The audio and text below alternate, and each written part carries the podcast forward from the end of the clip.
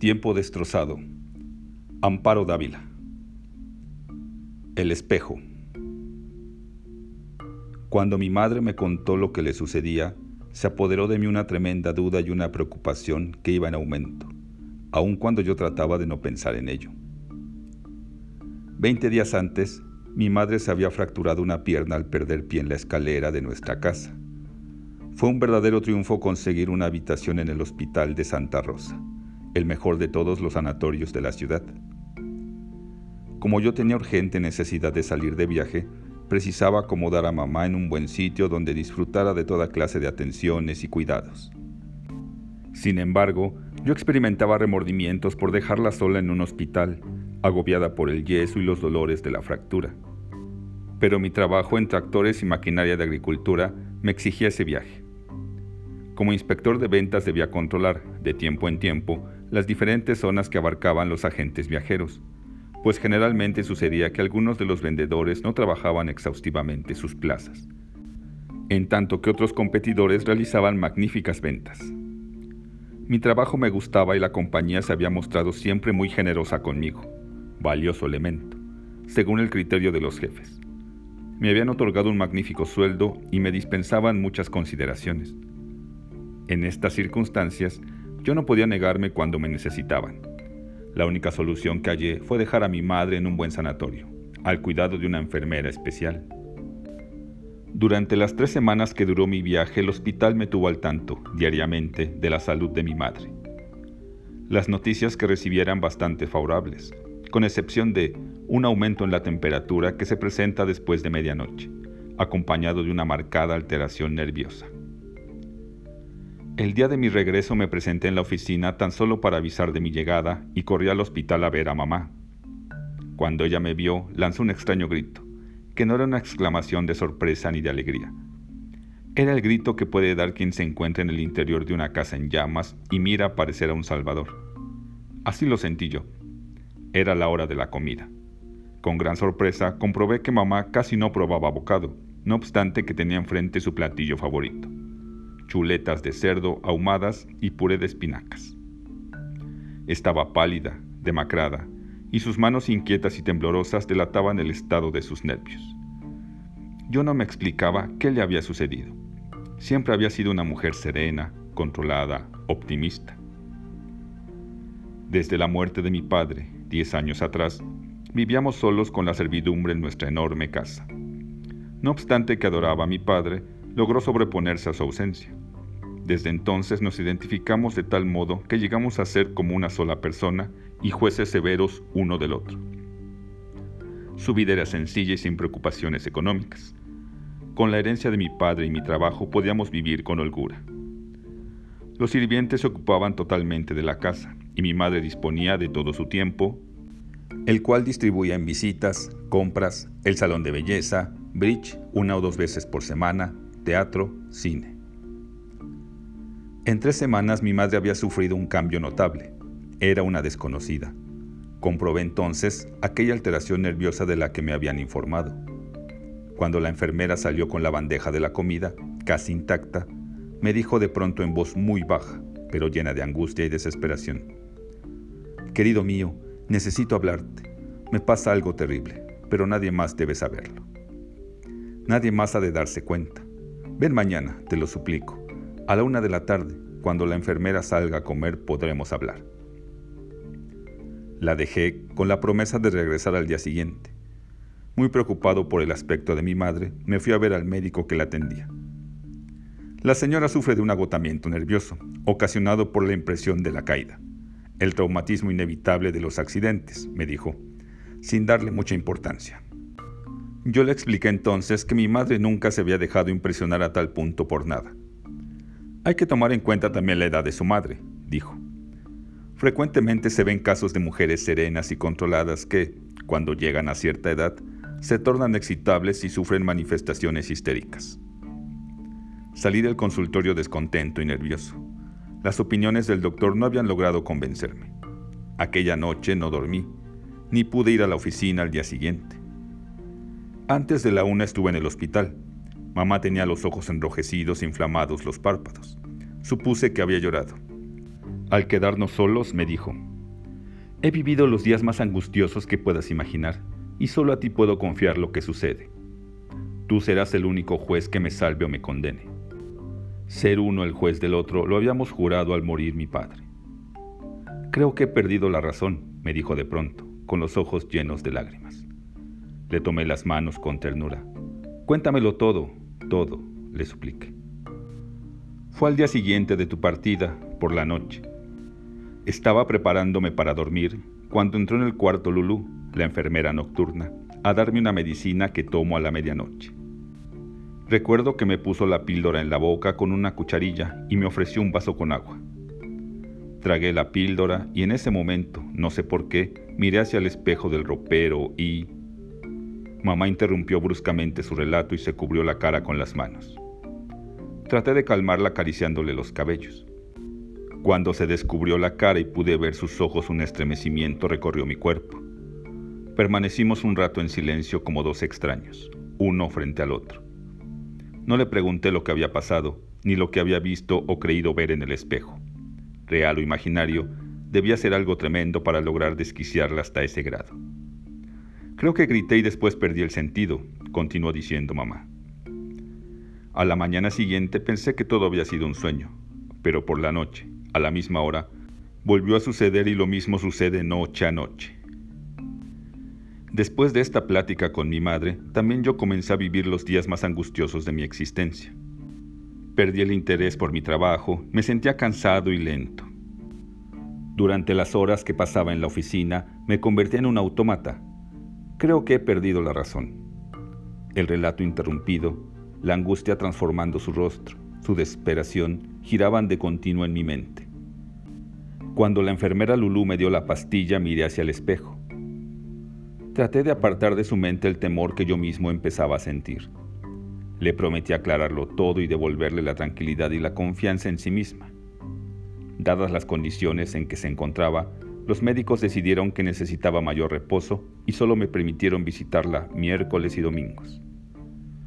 Yo pasaba los días y la mayor parte de las noches tratando de encontrar alguna explicación a todo aquello y la forma de remediarlo.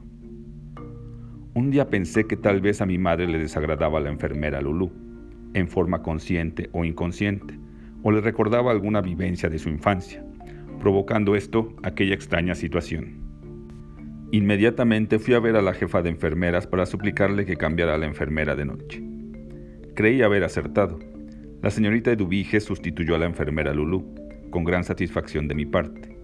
Esto sucedió un jueves y tuve que esperar hasta el domingo para saber el resultado del cambio. El domingo desperté temprano y me vestí sin tardanza. Quería estar a las 10 en punto de la mañana en el hospital. Desayuné deprisa, bastante nervioso. Por el camino compré unos claveles. A mamá le gustaban mucho las flores y le entusiasmaba que se las obsequiaran.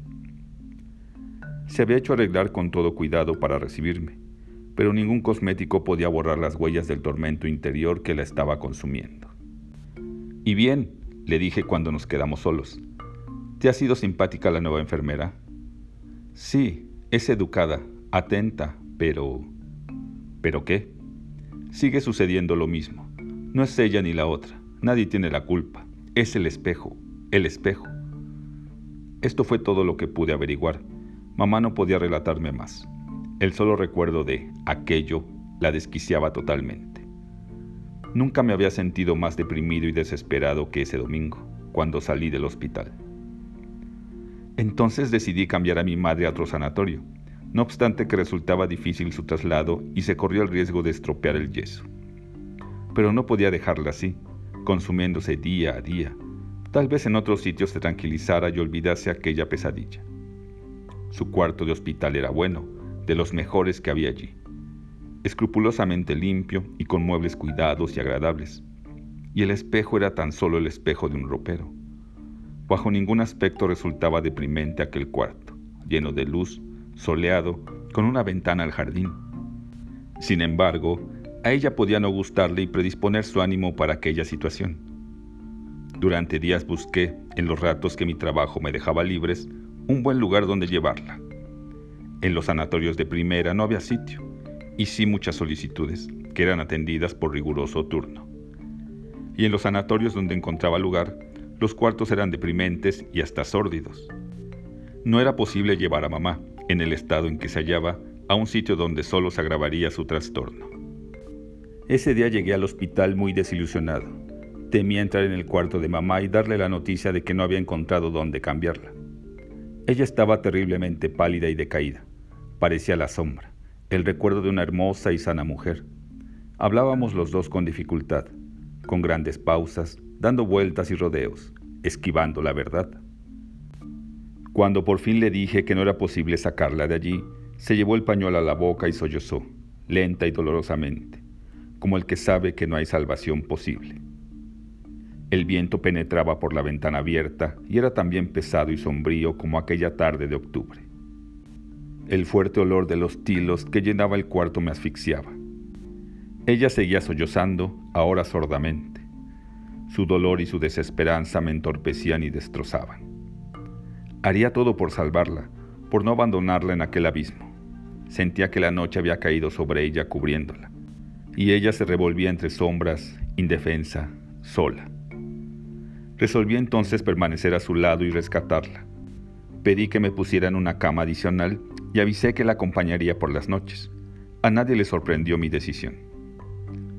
Aquella noche, primera que pasé en el hospital con mamá, cenamos carnero al horno y puré de papas, compota de manzana y café con leche y bizcochos. Mi madre se había recobrado mucho con mi sola presencia. Cenó con regular apetito. Después fumamos varios cigarrillos, tal como lo acostumbrábamos en casa, y charlamos tranquilamente. Hacia las 10 de la noche entró en el cuarto la señorita Dubiges para arreglar la cama de mamá y revisar que la pierna fracturada estuviera en correcta posición para la noche. Yo las observé con gran atención, pero la actitud de ambas resultaba completamente normal. Miré hacia el espejo, allí se reflejaba la imagen de la señorita Eduviges, alta, muy delgada, casi huesuda. En su cara amable, enmarcada por sedoso cabello castaño, destacaban los gruesos lentes de miope. El espejo reflejó por algunos minutos aquella imagen, exacta, fiel. Mi madre estaba en calma y sin tensión aparente. Seguimos platicando y haciendo proyectos. Nuestra casa necesitaba, desde hacía tiempo, un buen arreglo. Desde la muerte de papá no le habíamos hecho nada. Yo sugería encomendar la reparación a un buen arquitecto pero mamá opinaba que eso nos resultaría muy costoso y proponía que era mejor conseguir algunos operarios y nosotros mismos dirigir la obra según nuestro deseo. Eran pasadas las 11 de la noche y yo empezaba a sentirme inquieto ante la proximidad de los acontecimientos. Comencé a desnudarme lentamente y con todo cuidado para evitar que algún movimiento brusco denunciara mi nerviosidad y mi madre se diera cuenta. Quería ante todo comunicarle calma. Doblé los pantalones, siguiendo el hilo de la raya, y los coloqué sobre el respaldo de la silla, junto con el saco y la camisa. Ya en pijama me tendí sobre la cama sin deshacerla todavía. Desde allí dominaba, sin ninguna dificultad, la cama de mamá y el espejo. Después de las once y media mamá comenzó a inquietarse. Movía las manos constantemente, las apretaba, se las llevaba hacia la cara. Su frente estaba húmeda no pudo seguir conversando. Unos minutos antes de las 12 de la noche llegó la señorita Eduviges trayendo una charolita con un vaso de agua y una pastilla en una cuchara. Cuando ella entró me incorporé sobre las almohadas para observar mejor. Ella llegó hasta la cama de mamá y, a tiempo que le decía, ¿Cómo se siente la señora? Le acercaba la boca la cuchara con la pastilla y hacía que la tomara. En ese momento mamá gritó, miré el espejo Allí no se reflejaba la imagen de Dubiges. El espejo estaba totalmente deshabitado y oscuro, ensombrecido de pronto. Sentí que algo se rebullía en mi interior, tal vez el estómago, y se contraía. Después experimenté un gran vacío dentro de mí, igual que en el espejo. ¿Qué pasa, señora? ¿Qué pasa? Oí que decía la enfermera. Yo no podía apartar la vista del espejo. Ahora tenía la casi seguridad de que de aquel vacío, de aquella nada, iba a surgir algo, no sé qué, pero algo que debía ser inaudito y terrible, algo cuya vista ni yo ni nadie podría soportar. Me sentí temblar y un sudor frío corrió por mi frente. Aquella angustia que empecé a sentir en el estómago iba creciendo, creciendo, en tal forma que sin poder ya más lancé un grito ahogado y me cubrí la cara con las manos. Oí que la enfermera salía corriendo. Haciendo un poderoso esfuerzo llegué hasta la cama de mamá. Ella temblaba de pies a cabeza. Estaba lívida y su mirada tenía una expresión de extravío. Parecía febril. Le apreté las manos con fuerza y ella supo entonces de que yo había compartido ya aquella terrible cosa. En ese momento volvió la enfermera Eduviges acompañada por dos médicos. Siempre sucede lo mismo, noche tras noche, dijeron dirigiéndose a mí. A la misma hora se presentan estos trastornos. Yo no les hice ningún comentario, sabía que no podía pronunciar ni una palabra. Póngale una inyección de sevenal, le ordenaron a Eduviges. Después salieron los tres. La enfermera regresó rápidamente con la inyección Mientras se le aplicaba a mi madre, me atreví a mirar el espejo. Allí se reflejaba la imagen de ella, la cama de mamá, mi rostro desencajado. Eran entonces las 12 y 20 minutos. Durante cinco días sufrimos, noche a noche, mi madre y yo, aquella tremenda cosa del espejo. Yo entendía entonces el cambio sufrido por mi madre, su desesperación, su hermetismo. No había palabras para describir aquella serie de sensaciones que uno iba sintiendo y padeciendo hasta la desesperación. Y cada vez el presentimiento de que algo iba a surgir de pronto se hacía más cercano, inmediato casi. Y no podíamos soportarlo, lo sabíamos bien. Entonces pensé que la única solución consistiría en cubrir el espejo.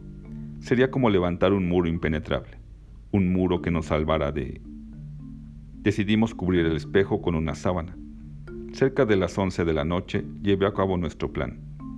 Cuando la señorita Eduvige se presentó, como de costumbre, un poco antes de las 12 de la noche, con su pastilla y su vaso de agua, el espejo se encontraba cubierto. Mi madre y yo nos miramos satisfechos de haber acertado, pero de pronto, bajo la sábana que cubría el espejo, empezaron a transparentarse figuras informes, masas oscuras que se movían angustiosamente, pesadamente como si trataran en un esfuerzo desesperado de traspasar un mundo o el tiempo mismo. Entonces sentimos una oscura música dentro de nosotros mismos, una música dolorosa, como gemidos o gritos, tal vez sonidos inarticulados salidos de aquel mundo que habíamos clausurado por nuestra voluntad y temor. Nos descubrimos traspasados por mil espadas de música dolorosa y desesperada. A las doce y cinco todo terminó Desaparecieron las sombras bajo la sábana y la música cesó. El espejo quedó en calma. La señorita Eduvige salió del cuarto sorprendida de que mamá no hubiera tenido su acostumbrado ataque. Cuando quedamos solos, me di cuenta de que los dos llorábamos en silencio. Aquellas sombras informes encarceladas, aquella su lucha desesperada e inútil, nos habían hecho pedazos interiormente. Los dos conocimos entonces toda nuestra insensatez. No volvimos a cubrir más el espejo. Habíamos sido elegidos y, como tales, aceptamos sin rebeldía ni violencia, pero sí con la desesperanza de lo irremediable.